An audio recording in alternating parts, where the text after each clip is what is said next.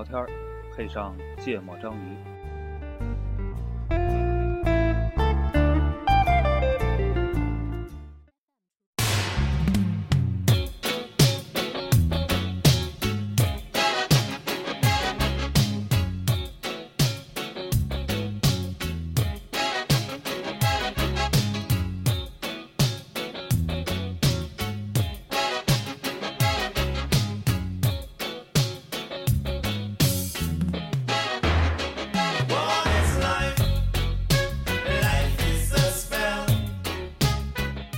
家好，欢迎收听《芥末章鱼》，我是顾哥。我是一泽，我是娜娜，哎，这个定位的确挺好听的。嗯，就这是我听不懂的雷鬼，那个，呃，这样的话，有有有点那个一起摇摆的那感觉。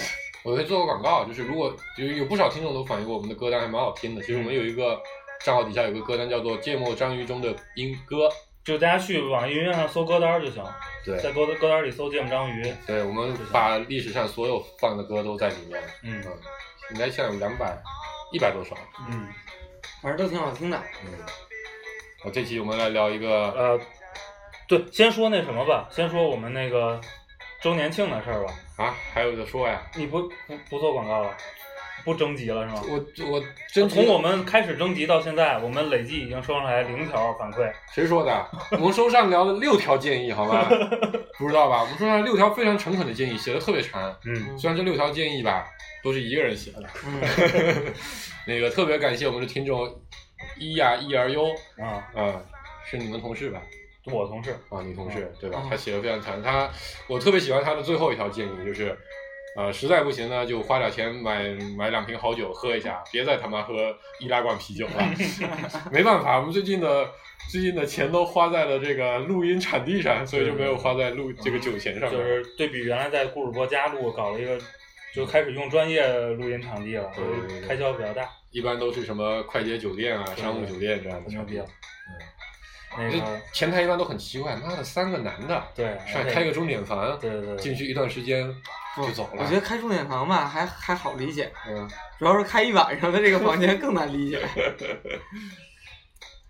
好吧，周年庆我们也不知道该干嘛，反正大家想着有这么个事儿，嗯也说不定没有这个事儿，嗯现在看着挺悬的。嗯 对，行吧，我们啊然后我们进入这一期的主题，对，那个上个上上上周对，三周之前，两周之前播节目的时候就三周之前，啊，三周之前，好吧，我操，对，三周之前，那个我干了一个一个满足我小的时候特别想干的一个事儿的，嗯，就终于满足了一个愿望，呃，在身上终于破处了，对 添了两个纹身，背叛了自己的父母，反正这个事儿我很多很多年都特别特别想干，嗯。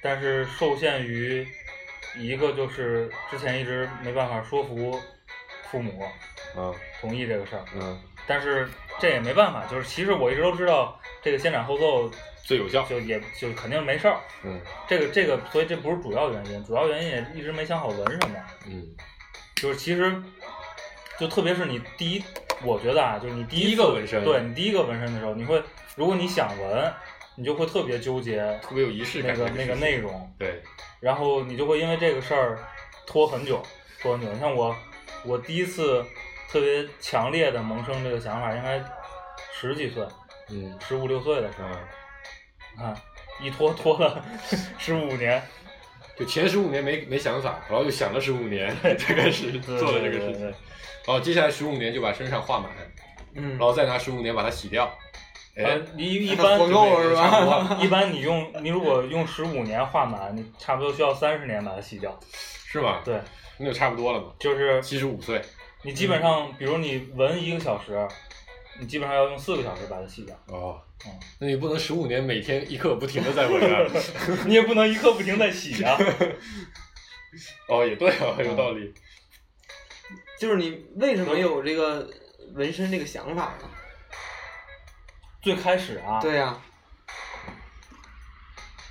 最开始我就觉得很酷。作为一个流氓，没点纹身，他妈敢哪哪敢出去混啊？不是，嗯，我就觉得我不知道，我我想不起来真正是因为什么，但我觉得像你身上没没点活儿挺怪的。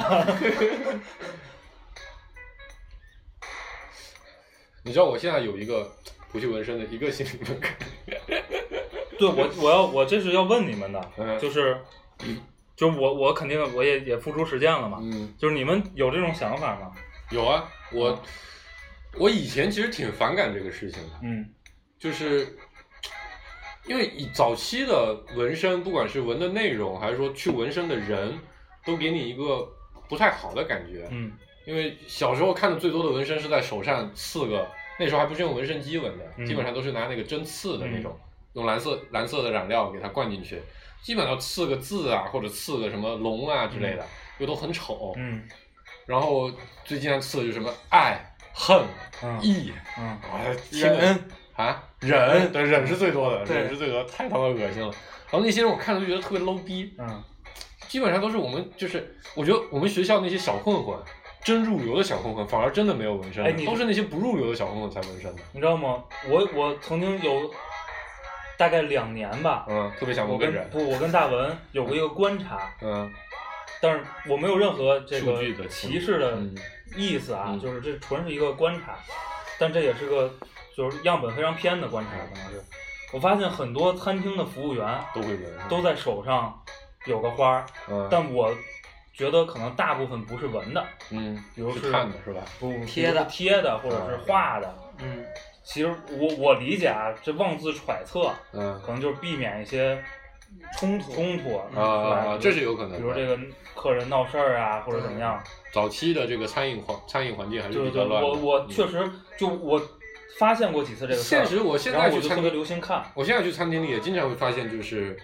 就是餐厅里的男服务员其实有纹身的挺多，而且都不是那种就现在这种类型风格，就基基本上早期那种刺刺字儿那种类型的纹身。我觉得应该都是有大量的小年轻可能年轻的时候觉得就混过啊或者怎样的，对，然后没地儿干了，去当服务员了。就也比较多，应该是这个情况。对我不知道什么原因，但是我发现你们发现送外卖的和送快递其实也有挺多人都有纹身的。没这我倒没关注。反正我关注，因为我我是一个比较喜欢留意细节的人，我基本上给我送外卖的，好像几乎有一半，就他们的就是这个手腕这块儿，多少都会露出一点东西来，嗯，但有可能老是那两个人送。嗯，对，然后我刚才说说到，就是我觉得一开始我觉得这个东西有点 low，嗯然后我自己比较，所以我当时另一个就是我我是一个，在这个事情上我比较喜欢简约的这种嗯人。你看我穿衣服也好，就我其实从来我也不喜欢带饰品，嗯不喜欢身上有任何别的东西，嗯除了最基础的东西之外不要有。所以你看我觉得纹身是一个额外的东西，所以可能不是很喜欢。但我后来就是我应该是最近几年，应该有六七年左右的时间，对这个事情还是就也是想了很久，一直没想到要纹什么，然后然后一直没有去付诸行动。然后另一个我刚才说的还有一个理由为什么不纹呢？我就想有一天万一我要出道当演员，有纹身就不能当演员了呀。万一要去拍《权力的游戏》，要拍裸戏，对吧？没有那个都是可以处理掉的。不是，是这样的，就是如果你是演员或者模特之类的，他会专门写，就是如果你有纹身，你要特别著名的，你的角色可能就会受限。没有没有，那个都是可以处理掉的。理论上是可以处理，但比如说你没有纹身，在同样的人的情况下，肯定会优先选没有纹身的这样的人。对，我看那模特的资料里面都会写，我可以拍全裸的，就是因为我身上没有任何的嗯纹身。对，但我觉得核心原因还是没有想好纹什么。嗯，啊，我前一段时间想了一个图案，但是咨询了一些人之后，都说那种太规则的图案很容易变形，万一长胖了或者变瘦了，就会变得很难看。啊，这我可以告诉你一个办法，嗯，就是你纹在那些不会因为你，变胖而变形的位置对对对有脑门儿比如我纹的这两个位置，是吗？对，那是可以。顾哥呢？他肯定没想过我想过，我还真想过，啊。因为那个最早想的是那个小时候看什么《古惑仔》，感觉我靠身上一条龙倍儿帅，嗯就特别屌，嗯然后也文玩就不挨欺负了。嗯，但是只是想一想而已，那个时候肯定是不敢。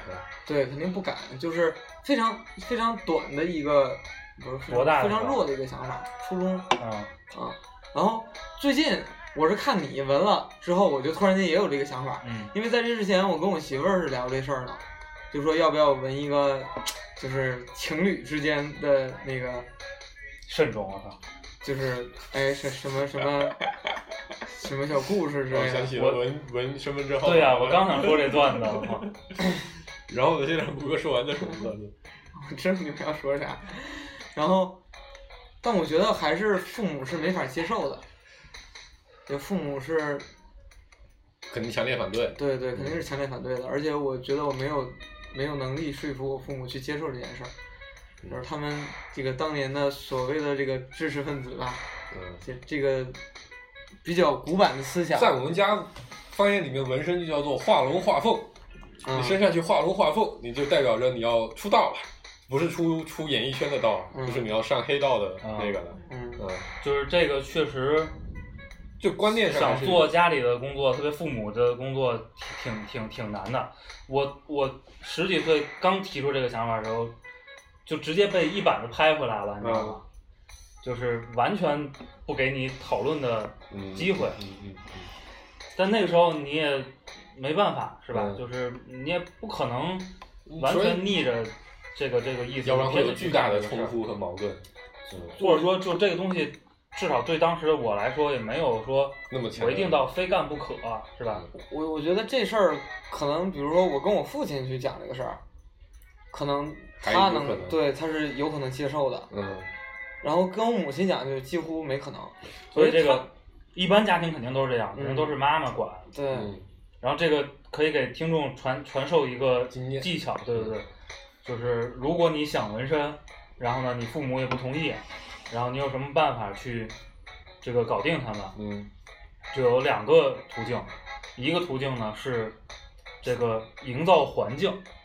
什么叫营造环境呢？比如你可以拉着他们去看一些电影，看看个那个甄子丹纹在身，然后这个还不是最好的是吗？嗯岳飞是吗？不不不不，就是对我来，就是在我家啊特别有效什么呢？因为我家人都特别喜欢看体育节目，嗯，然后你比如你你看 F 前三，你看前一阵儿那个跳水这个世锦赛，嗯哎，你会发现很多国外的这个运动员嗯是吧？运动员还算一个正面相对比较正面的形象了，是吧？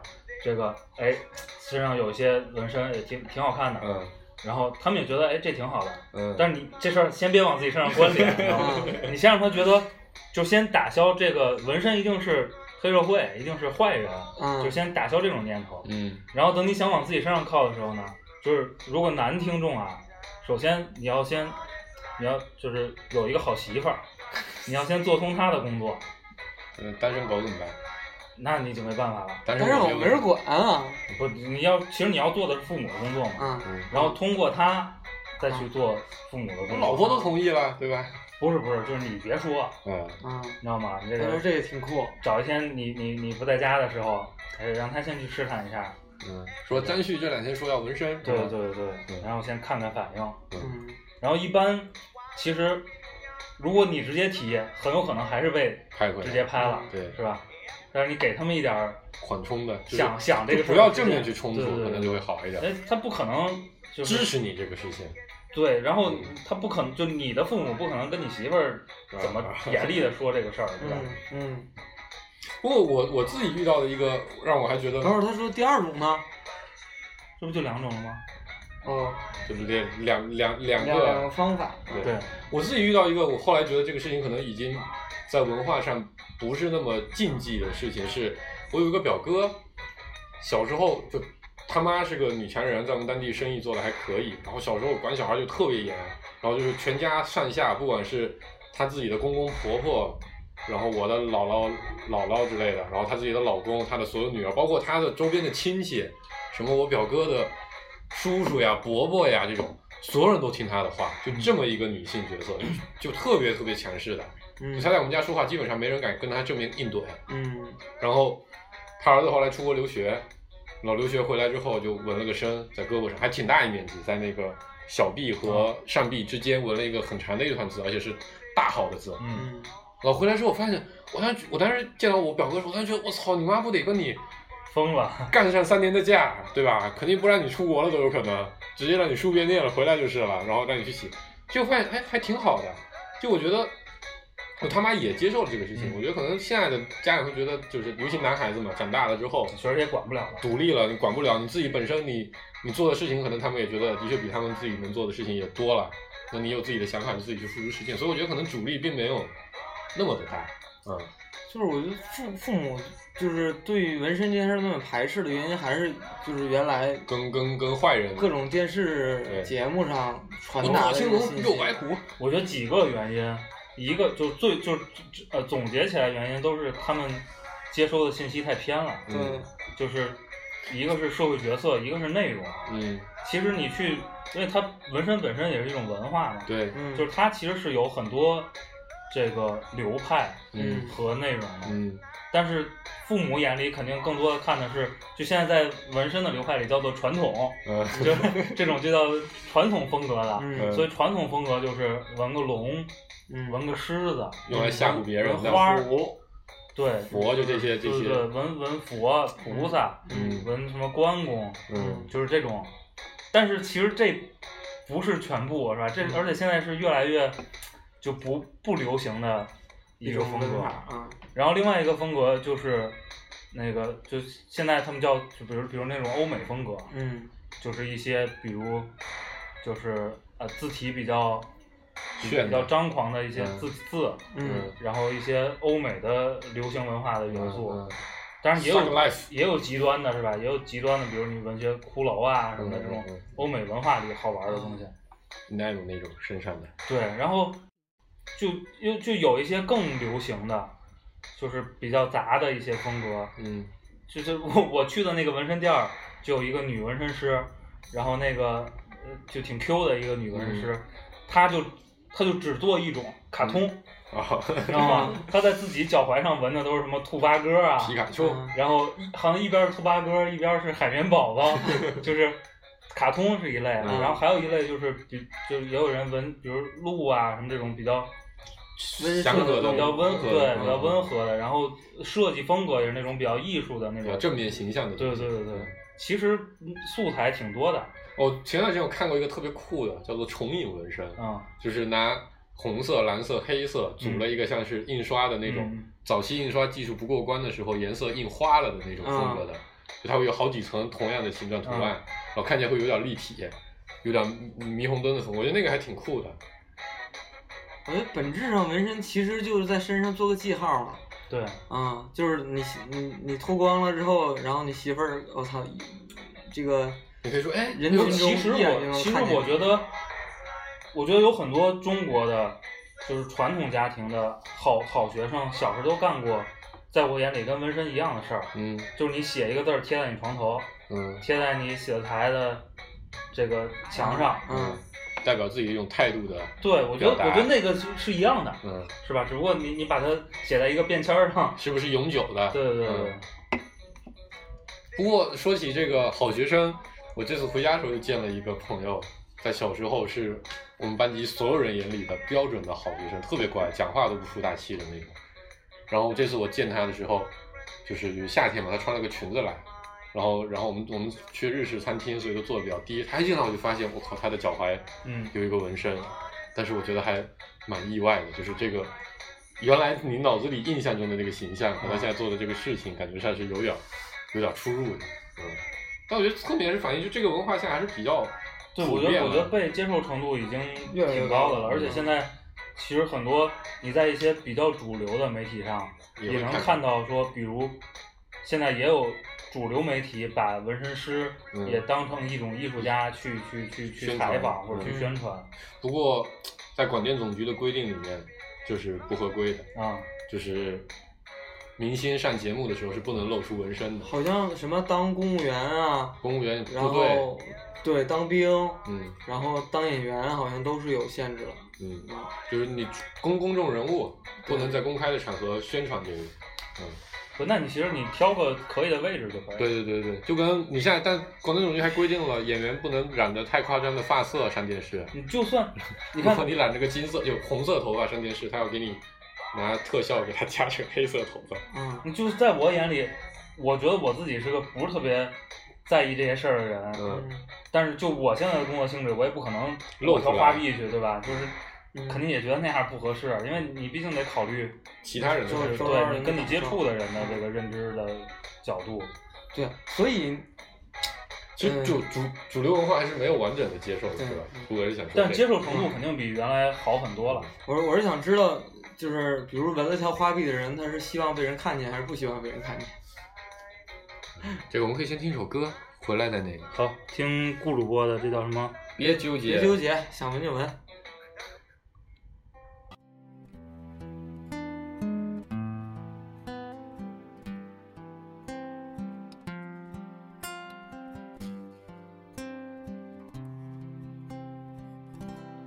喧嚣的世界，干扰我的耳朵，让我听不清自己的心跳。想做的事有很多，该做的事有太多，这让我如何是好？爱的世界。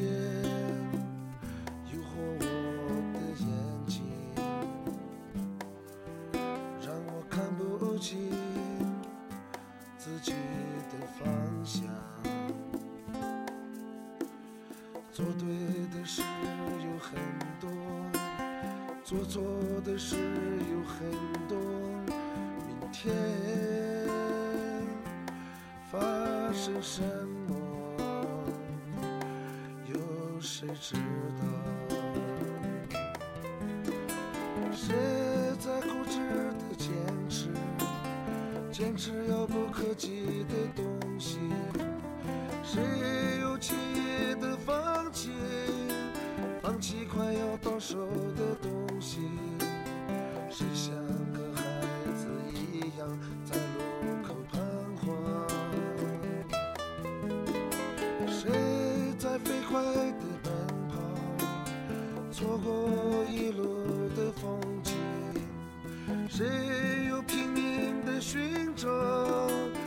着自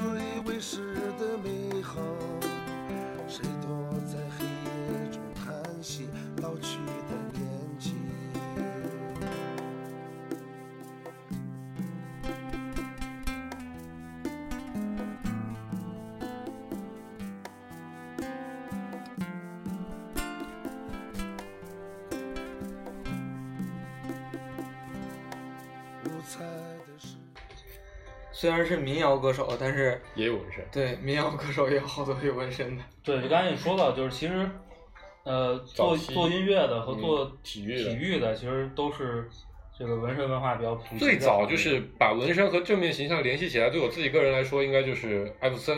嗯，其实早期 NBA 纹身也是，就是一开始也是都是坏小子的专利，罗德曼，对吧？就是比较早的。然后艾弗森，像乔丹，然后大鸟伯德这些更早期的啊这个这个 NBA 巨星，其实都身上都是没有纹身的。嗯，包括科比最早也是以他没有纹身是一个宣传。我就知道那个谁没有，韦德。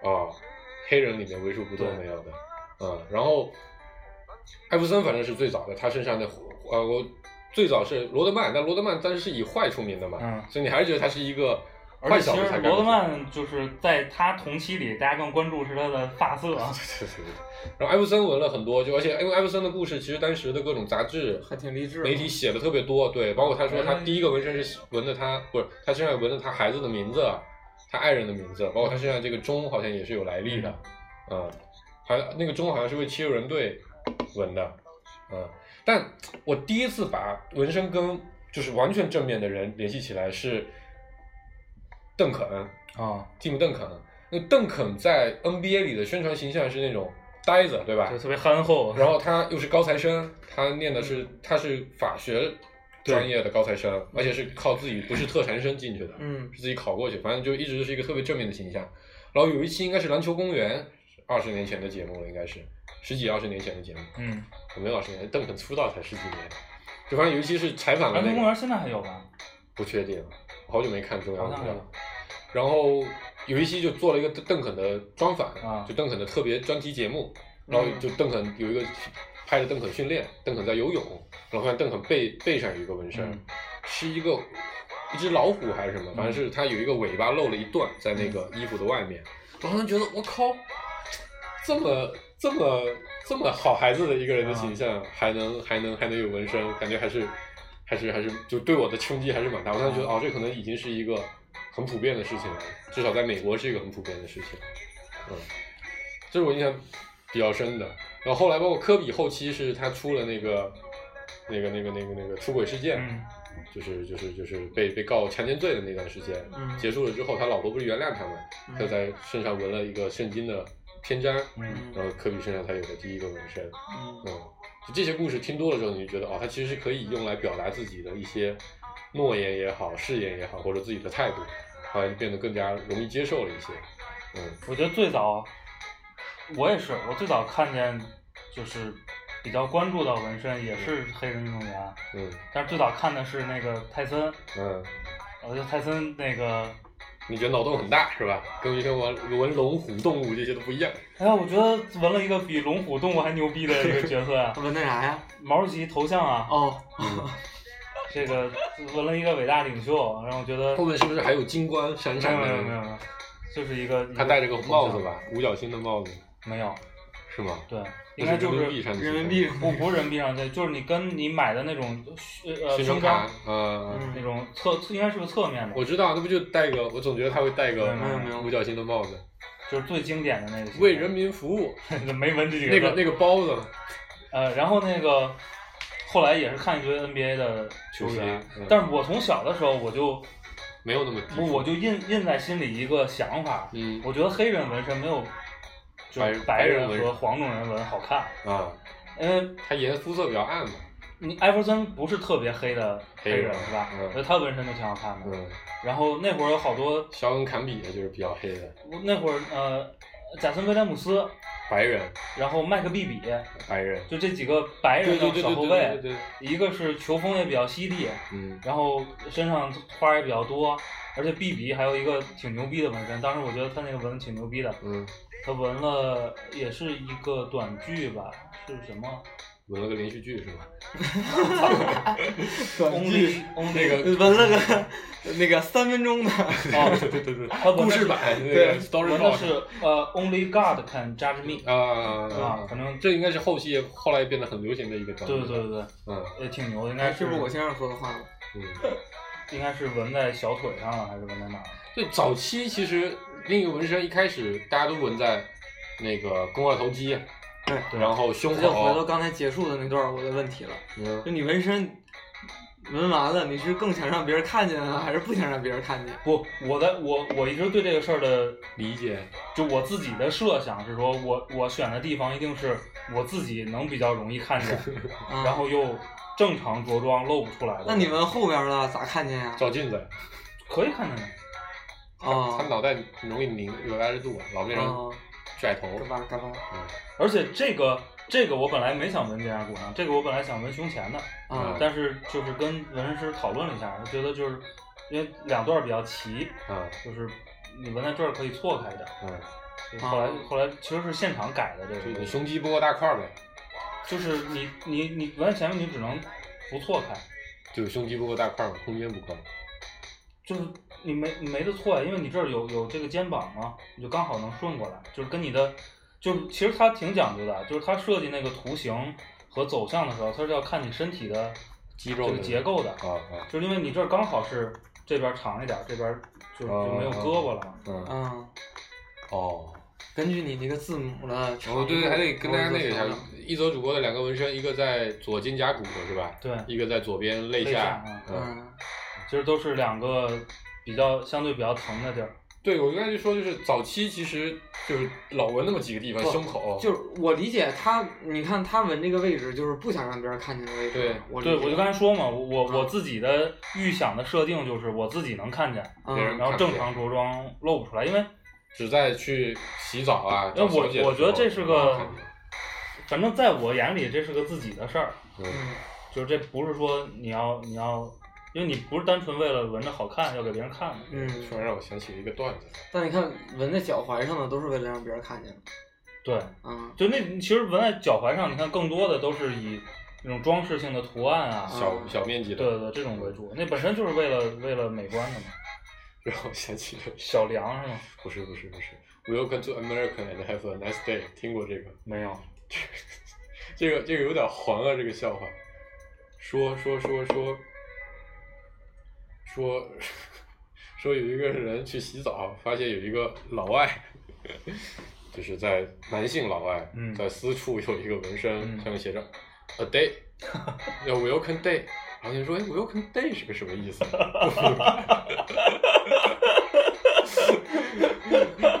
然后那男性那那那黑人就把私处用手拨弄拨弄之后，就变成了一个长句：Welcome to America and have a nice day。你们没听过这个笑话？没有听过，我听过，所以我你开始讲了。对呀、所以我我没明白呀，你现在明白了吗？现在明白。嗯所以这两期节目感觉都很难过审。就我后来发现，就有很多地方，它不是指这个这个这个纹身的这个地方。我觉得一开始后来大家发现说，比如说手腕，嗯然后那个上臂内侧，老大家的脚踝，包括大腿，开始有一些人去开始做纹，包括腰，对吧？然后脊椎的部位置，就是花样变得更多了。你看吧，如果你如果你想把这个展示出来，嗯就是你想把它变成一种装饰、一种饰品展示出来，就比较，就是然后你你有可能受限于，就是你你工作不能嗯。太宣扬这个东西，那脚踝是个选项，嗯因为你如果穿上长袜或长裤，基本就遮住了。嗯。然后另外一个选项是这个颈后，对，就是这个两个肩胛骨中间儿，嗯。这是一般你穿这种带领儿的衣服什么，就基本挡住了也也就盖住了。嗯。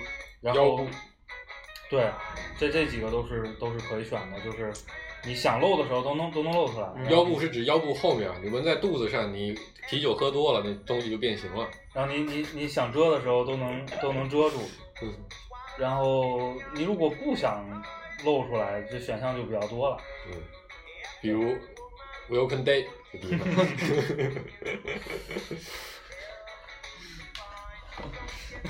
然后还有一个就是，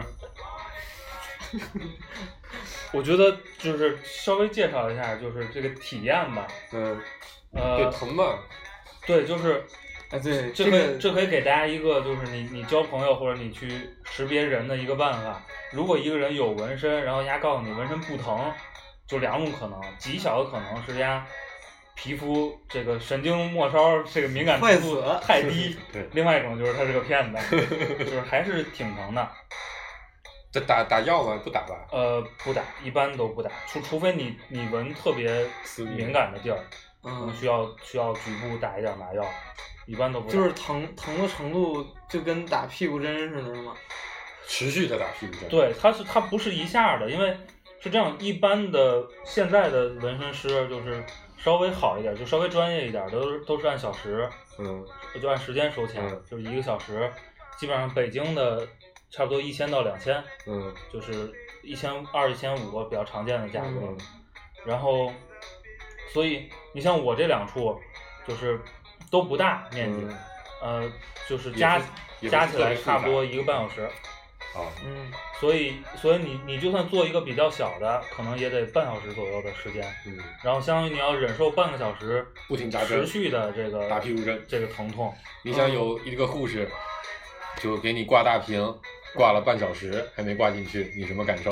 对，所以那个就是，呃，一下就你单看每一下不疼，嗯关键你要持续这么一段时间，有一种刮骨疗毒的感觉。然后你又受限于你当时的状态，你也不能动，嗯，是吧？你又得保持这个肌肉比较松弛。所以他就给你一个皮带让你咬着吗？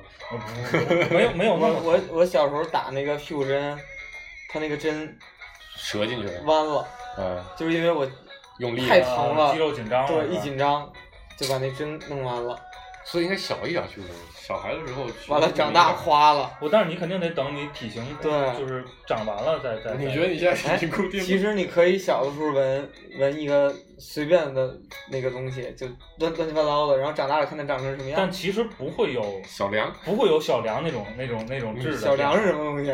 有一个人，有个人说，哎，你为什么纹身纹个小梁吗？这是你前女友的名字吗？他说原来是个恨。顾哥怎么这些笑话都没听过对呀，顾哥呀？听的笑话太少了！顾哥已经喷到厕所里去，去去去吐酒了。然后，一般纹身的时间比大家想象的要长。嗯呃，我本来以为就我选的这两个应该半个小时。半小时就弄完了。然后你一般要做一条一条花臂，就如果都包上的话，基本上得十个小时以上。嗯。然后十个小时以上，基本上你就分好几次不可能一次做完。嗯嗯然后，如果想纹花臂的同志，那个也不需要紧张，就是一般到这个规模的作品，就不会按照小时给你收钱了，基本上就是一条花臂谈一个整的价格。国内好像还挺贵的，我记得北京当时问，可能胖一点的花臂，要这一万多两万块钱可能要。嗯，差不多就得一万块钱吧。对，至少一万块钱。嗯如果你艺术水平要求高一点的话，就复杂一点的话，可能会更高一点。所以纹身师画画都一定要特别好。那肯定的呀。它是这样一个流程，就是如你没看到网上那么多失败的案例吗？纹一凤凰变成一小鸡，啊，就是它是这样一个流程，就是如果你选的是，比如像我两处纹的都是字，而且是单色的。对，然后呢，你就到那儿跟他一块儿去，或者你自己选好字体带过去，嗯。然后或者就是你到那儿跟他一块儿去选字体，因为其实我觉得选好字体带过去就对消费者挑战比较大，因为你其实看着那个字体，你不太容易想象它到身上是什么样，嗯，然后上了颜色是什么样，然后但是他们比较就纹身师比较有经验嘛，他就会建议你说哪些字体上身比较好看，嗯。然后这是字，然后如果你选的是画，其实都需要你提前跟他沟通好，嗯，然后他会帮你把这个画画成一个一纹身一个图案，嗯。然后不管是画还是字，然后呃你要跟他商定这些样式和尺寸，嗯。然后他会按照你约定的尺寸给你打印出来，嗯，然后他打成一种透明半透明的纸，对透明的纸，嗯然后先贴在这个位置上，嗯然后你先看一下是不是你满意的效果，嗯。然后那个纸接下去之后呢，就那个颜料就粘在上。面。印在你身上了。嗯，然后它其实纹的过程就是在描，对，嗯。然后所以就是那个网站凤凰化成小鸡儿，那肯定就是没化，你知道吧？就前面这些流程都没走，直接拿针先刺上再说。就是这手看着画，这手在这在这，一针一针扎是吧？这么说来，我小时候还走过纹身一半的流程，贴过是吧？贴过，对对对。有一段时间，我们家开了个那种饰品店，啊，然后是一个外地回来的一个一个一个一个一个一个女的开的，然后就带了很多国就外面的那种饰品，什么骷髅头的嗯手链啊什么那种，然后当时进了很多，就那时候的贴纸还都是泡泡糖里送的那种连环画呢，但他就进了很多那种纹身的贴纸，然后我就但是我们就去买。那现在想来，我操，都他妈被坑了，都卖巨贵，什么一幅十块钱、二十块钱，我我相信，反正咱们这一代小孩儿，都贴。我觉得小男孩儿小时候都贴过贴纸在身上然后当时我们还贴了挺多，贴了一整条手臂，啊，上全是什么什么抽象图案的鸟啊，然后那种图案把它送一圈，像个手手环之类的那种，还蛮多的。但那时候就不流行字，啊、可能那时候主要还不认识英文，可能是。呃，然后就接着说啊，就是纹的过程是，就顾主播说的那先描边儿，嗯就算你纹的是字，除非像我这个后边儿这个就是比较细的这个字体，它基本上能一次走完。嗯然后像这个汉字这边儿，它就是先描边儿，嗯然后再往边儿里去上色，嗯所以基本上会有两遍，就是一遍先把边儿都描了，然后一遍再上上颜色。之前还有人问说是不是按笔画纹的，所以像什么“铸”这样的字，就是铸造的“铸”这样的字，应该会有有好多地方会重复描好几遍。按笔画来的话，应该就会很疼，那个地方可能就会凹下去一块儿，是吧？对，所以它是先描边儿的。哦，我想起，所以这个还有现在还有很多新的纹身流派，有的有的就挺可怕的，叫做刻皮纹身，啊，就把肉挑上来，然后让它结疤。那是不上色的，但是你纹完之后是鼓起来一片红的那个，对对对，会结疤的那那个效果。那个感觉好好好。那，说起纹身，其实还有一个衍生的文化，就是这个穿孔和打钉，嗯，对吧？其实也是一脉相承的。对，嗯，你们你们你们有想过这种类型的事情？哎你们打过耳洞吗？没有，没打过吗？嗯，所以你们应该也没有想过要去在身上钉任何的就。我不太喜欢，为什么？不就是不喜欢，啊就是没有喜欢的感觉。啊嗯！我有段时间觉得戴耳钉还挺酷的，就嗯大概在反正刚上大学那会儿，然后我最多的时候一边耳朵有四个耳洞。嗯，都长上了吧？我前后打过七个，现在一个不是，所以现在摸耳朵耳垂里面会有一堆的，就是那个肌肉结痂了之后在里面那种啊颗粒感，嗯，嗯我们再听首歌吧，听首歌回来接着聊。嗯，这是黄主播的，不知道是啥，嗯，不知道是啥。就觉得挺好听的。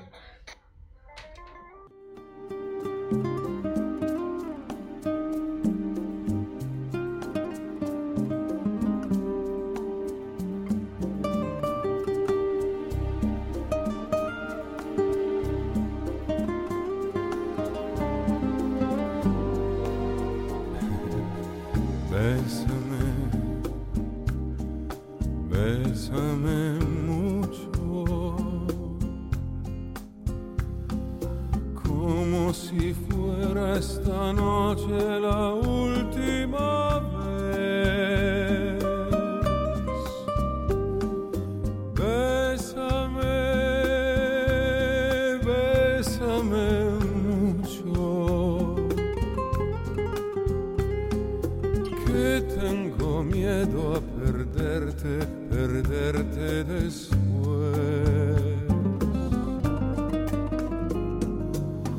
Bésame, bésame mucho, como si fuera esta noche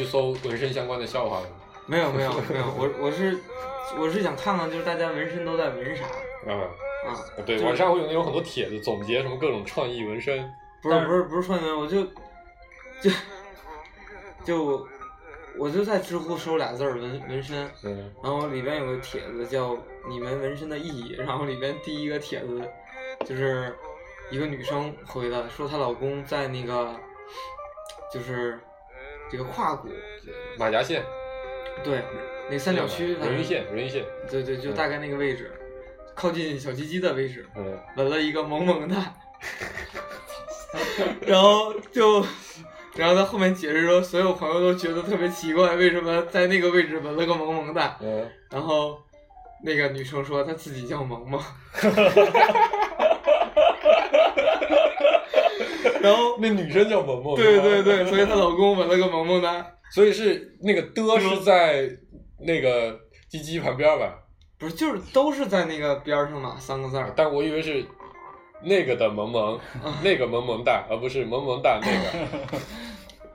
然后那个我就我就往下翻嘛，就看看大家都纹的是啥，然后觉得特别逗，就是就是有一有几类吧，就有一类是，就比如说那个纹父跟父母相关的，可能父母嗯什么生了病啊，或者什么特别意外啊之类的，然后纹一些父母的生日或者嗯这个父母的那个那个形象的某一嗯部分，然后还有那个纹孩子，就是名字呀就是名字呀，然后那个脚丫子的印子、手掌印子呀什么的。哇，那应该会很疼吧？那么大面积。对，就就，但是他可能他选小一点嘛，但是他如一片黑的那种，我觉得还是挺疼的。嗯 然后这是一类嘛，然后第第第二类就闻这个各种小动物，啊，各种小动物，然后比如家里边养的猫啊、狗啊，其实这个跟第一类可能比较像对，啊。自己生命中出现过的东西。对，然后我觉得还有一类特别搞笑，就是 红高 真的可能那块本来有一个疤或者有个伤，嗯然后他要把那个遮遮住，嗯然后看里边刚才有一个那个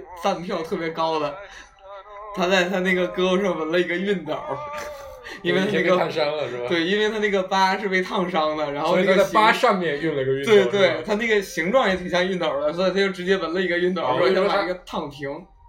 我以为是他在上面运了个熨斗，说这个疤是由熨斗这样马上要探下去的那个样子。不是不是，他是直接盖住了，啊，嗯，黄世博的思路是让那个纹身和身体某一个部分对，形成一个图案，和产生逻辑。对，产生互动。然后还有一一堆，就最后一堆就纹各种文字和那个数字的，这是比较。但其实是那样，其实因为我在选的时候也，就是因为想这事儿时间很长，嗯就是想起来就会找一找嗯，有没有合适的图案什么的合适的内容。但你最后发现，其实真能让你下决心的，肯定都不是，就是找是没有用的。就嗯，你基本上都得是对你自己有种。对对对，你基 本上很难找到满意的东西。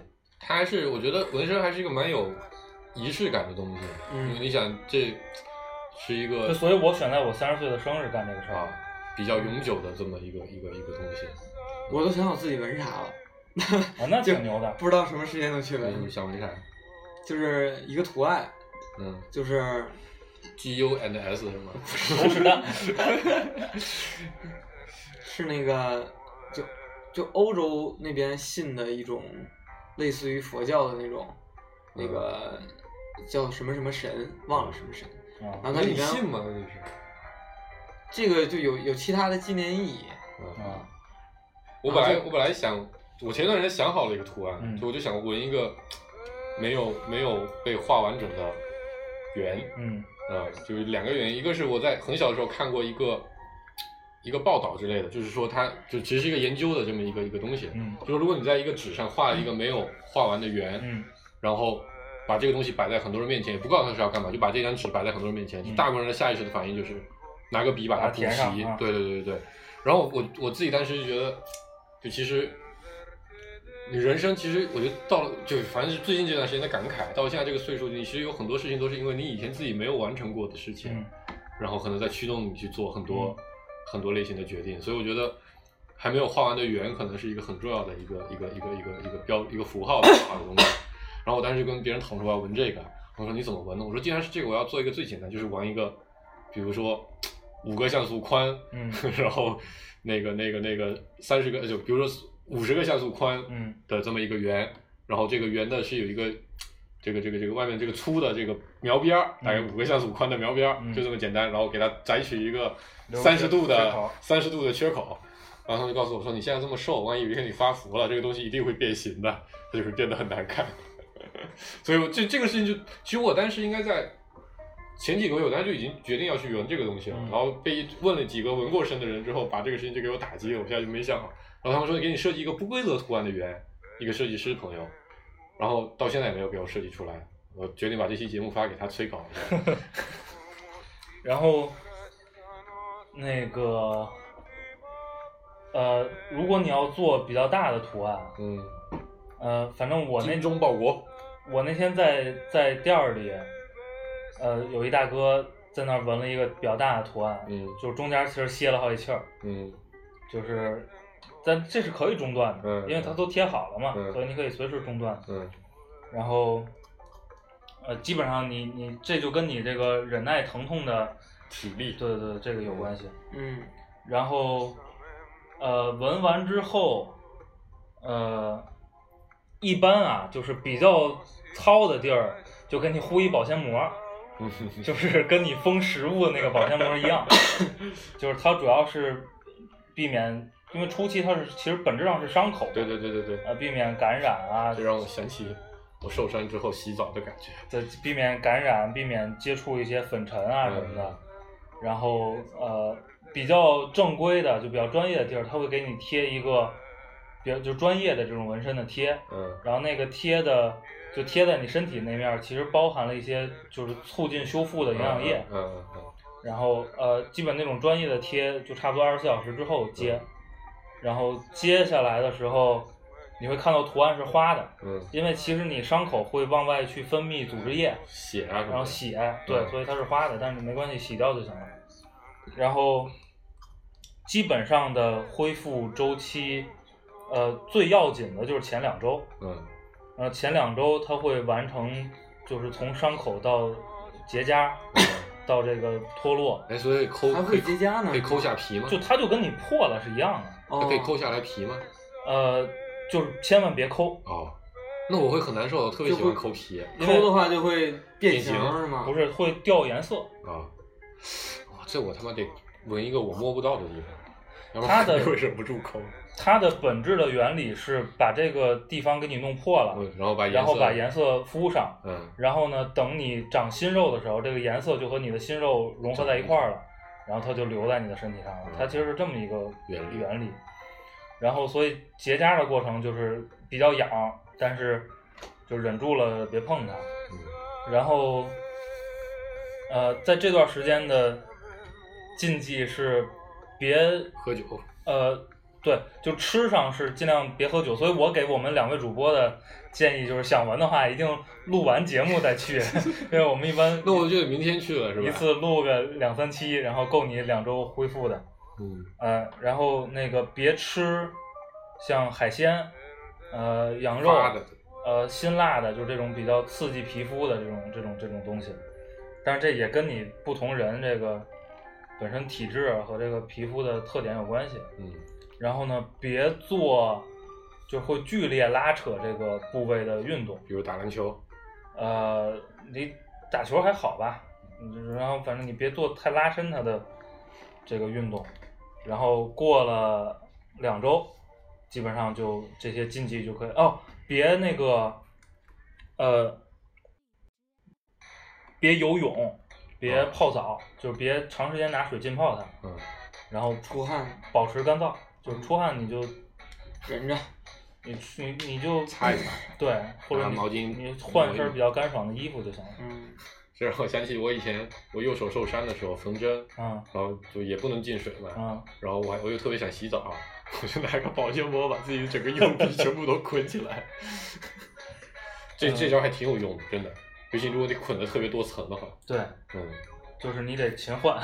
对，没有我就捆捆了洗澡，啊洗洗完就洗完就摘了，嗯对，然后最后一点就是，就这个事儿还是要谨慎，嗯就是你一定得想清楚了，你确找个实好点的喜欢这东西，嗯。然后你确实也想清楚了内容，因为呃，首先就是好多人，就我纹之前也咨询过，就这东西能不能洗，嗯。就是理论上是能的，嗯。但是实际操作层面，就第一洗很费劲，嗯。就基本上你花一倍的时间闻，基本上得洗个三四次，嗯，就花三四倍的时间才它能，洗的原理是什么？就把皮去掉是吧？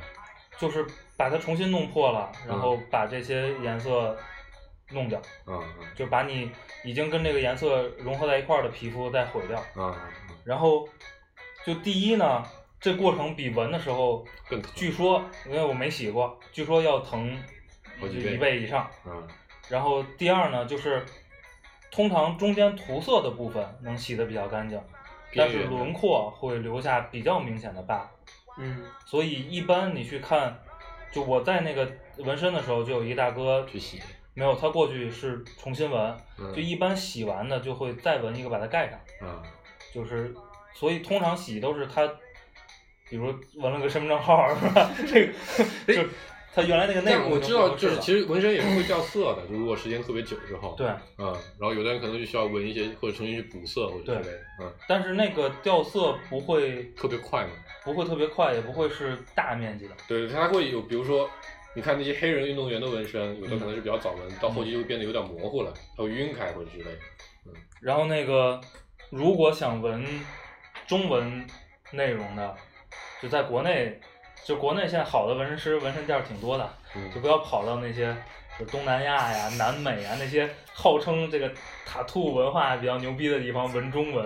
嗯，人听一般都不要说泰国说花币一千二一条，听了大家 就都不敢纹大家就看那个那个运动员身上纹的汉字就知道了，基本上 没有哎，你们听说过那个吗？正常字。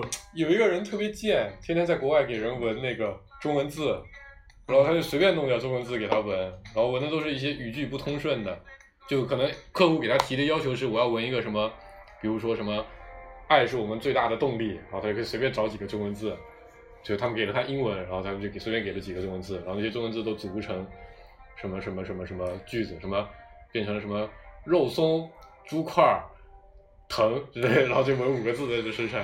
因为是这样，就是我听说呀，但是这个没考察过。嗯我听说很多，比如在美国，就是号称这个中国就是就是神秘的东方的纹身师，嗯基本都是什么泰国呀、日本啊。对，我听那然后个好像是东南亚的。然后那个网上就有人做了一个集锦，就是老外身上纹的特别搞笑的这个莫名其妙的中文字，我说然后。你会发现那些中文字里有大量的你是能跟 Google 翻译对上的，就他们并不知道那个话是什么意思是吧？特别是中文译译成中文是什么、嗯什么意思，对所以就纹出特别扯的那种。嗯。行了，我不管你们什么时候去，今天喝酒了，可能可以有好几周不喝酒。等什么时候跟我老爹老妈做一下工作，先斩后奏。我不是那样人，就是先斩后奏，我觉得是个挺没办法的办法，对就实在搞不定，对，但你又特别想干，我没那么强烈的意愿。啊，行吧，这期也差不多了，嗯，嗯啊，然后欢迎大家关注我们的微信公众号和网易云音乐“芥末章鱼工作室”。然后离周年庆又近了一步，好像也没有什么进展。嗯，好，说了吧，最后听一首大迪新发的单曲，拜拜。拜拜。拜拜。